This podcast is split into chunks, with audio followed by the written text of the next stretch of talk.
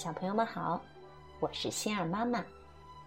上一回的故事里呀，河马和小动物们玩跷跷板的时候出了点状况，结果聪明的田鼠帮助河马解决了问题，大家玩的可开心了。今天仙儿妈妈的故事里，河马去了小熊的饭店做客，看看他又遇到什么难事了，最后又是怎么解决的呢？好，一起来听故事《小熊的难题》。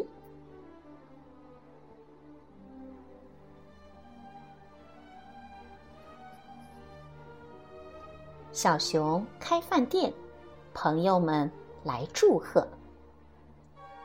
小熊端来香喷喷的饭菜，请大家品尝。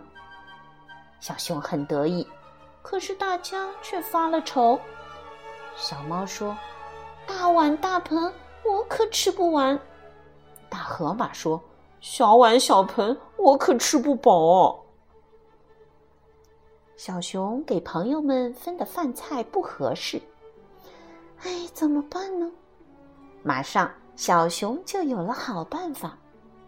小熊给小猫换上了小碗小盆，给大河马换上了大碗大盆。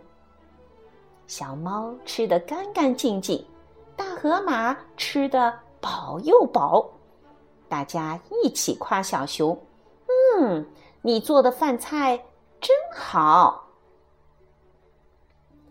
好，故事讲完了。河马这个大家伙好玩吧？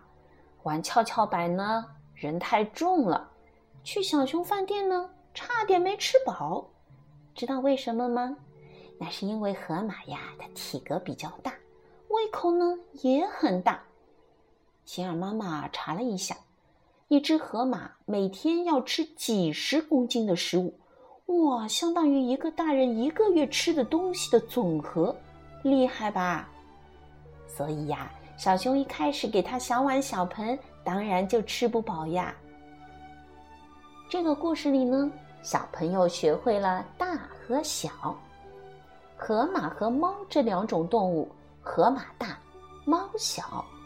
家里呢，爸爸妈妈、爷爷奶奶、外公外婆是什么大人？我们呢是小孩子。吃饭，大人用大碗，小朋友用小盆。大和小呢，和上次讲到的轻和重一样，其实都是相对的概念。嗯，向妈妈举个例子。比如说，宝宝前两年妈妈买的衣服穿了正好，还有一点点大呢。现在你再穿穿看，还穿得下吗？嘿嘿，穿不下了吧？这是为什么呀？衣服还是那件，又没换过了。嗯，这是因为呀，你们长大了，原来的衣服大，现在却变小了；而你们呢，原来还小，现在长大了。在这个故事里呀，小熊一开始给朋友们分饭菜不合适，结果大家都不开心了。小猫吃不完，河马吃不饱，但是小熊遇到难题，它怎么样？对，它马上动脑筋想办法，结果呀，解决了问题，大家都很高兴。平时生活中啊，我们也会遇到一些小困难的，也需要我们多开动小脑筋，想办法解决，这样啊。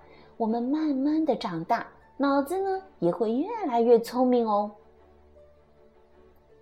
今天心儿妈妈教小朋友们两个动作，怎么样来表演大和小？把两只手臂大大的张开，就像拥抱太阳一样的姿势，那是什么呢？就是大。然后呢，把手收回来。把两只手呀合成小小的一个空心的小拳头，那是什么？是小，好玩吧？我们试试。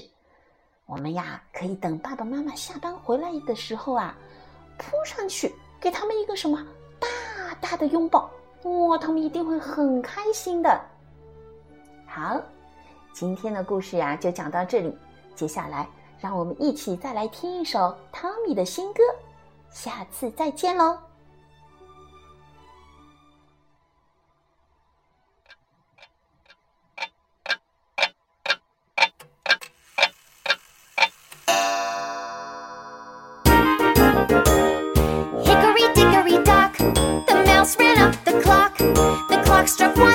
ran down.